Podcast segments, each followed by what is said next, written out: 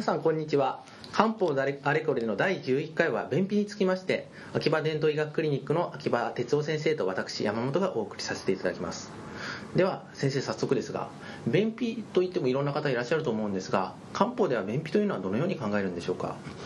まあ、便秘は、えー、急性の熱病の、まあ、経過に起こるというのはまず基本的な考え方なんですけども、うん、一般的にはあの今西洋医学で考えているような要するに便通があつかないということで便秘と現在では考えています。なるほど。便が出なければそれは便秘ということですね。そう思っていいと思います、ね、それではどのような薬を漢方では使うんでしょうか？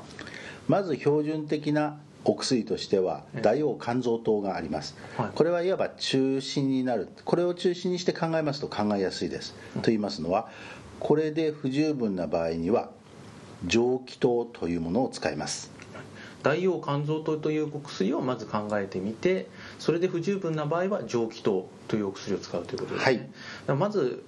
えーと、大王肝臓糖というお薬を便秘であれば全ての例に使ってもいいというそういうことでしょう。かこれはほとんどはいほとんど平均的な方平均的な、まあ、体力体質の方にはほとんど使うことができます。ただ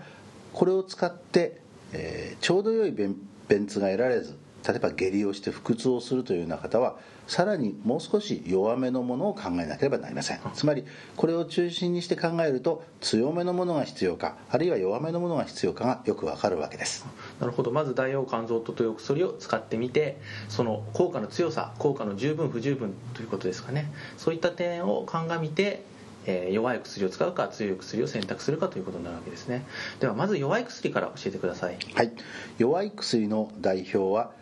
軽視化芍薬大応糖というのがあります。軽視化芍薬大応糖ですね。これはとても使いやすくて、ええ、子供からもう高齢者まで、え。えー、安定した効き目を期待することができます、はい、それは、えー、先ほどの、えー先ほどの薬で効果が高すぎた場合そうですね。あの大王肝臓糖で少しこうお腹が緩んでですねしくしくするような場合には軽視化芍薬大王糖にまず切り替えていただくといいですね。なるほど。それでは、えーと、効果が不十分な場合にははい。軽視化芍薬大王糖などとなどでは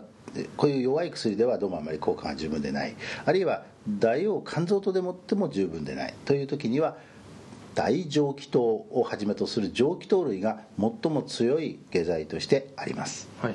えー、大蒸気糖というお薬をまず使うということでしょうか？それか、えーと、他の薬から選んだ方がよろしいでしょうか？そうですね。大蒸気糖の仲間は大蒸気糖を筆頭にして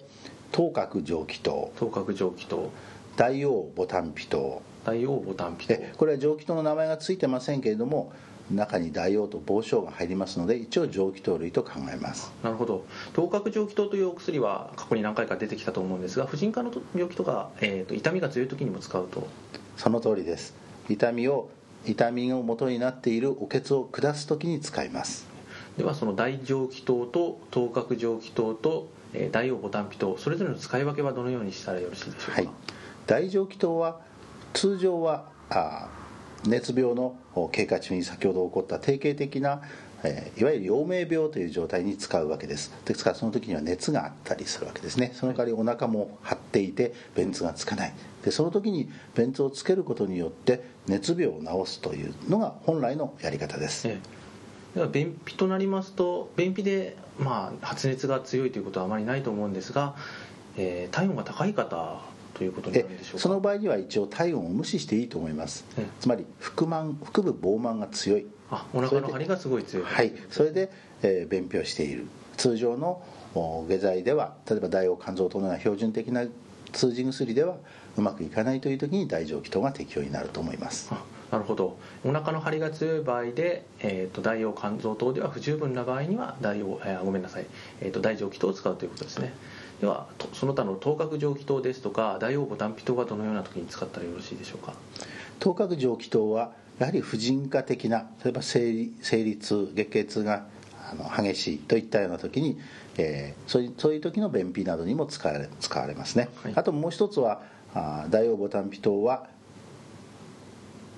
アッペンディサイティスつまり、もう中水炎ですね、中水炎の時にもっぱらよく使われることから分かるように、まあ、右側の腹痛を伴うような、そういう便秘によく使われます。なるほど。どちらかというとでは左側が痛い時には頭角上気頭角上気筒で右下が痛い時には大腰部単皮という,、はい。ということ習慣的にそういうふうに使い分けをしますね。なるほど。よくわかりました。あそろそろお時間となりましたので第11回、えー便秘についてはこれで終わらせていただきたいと思います。続きまして漢方あれこれの第12回は気管支炎についてまた再び秋葉先生に教えていただきたいと思います。本日はどうもありがとうございました。こちらこそありがとうございました。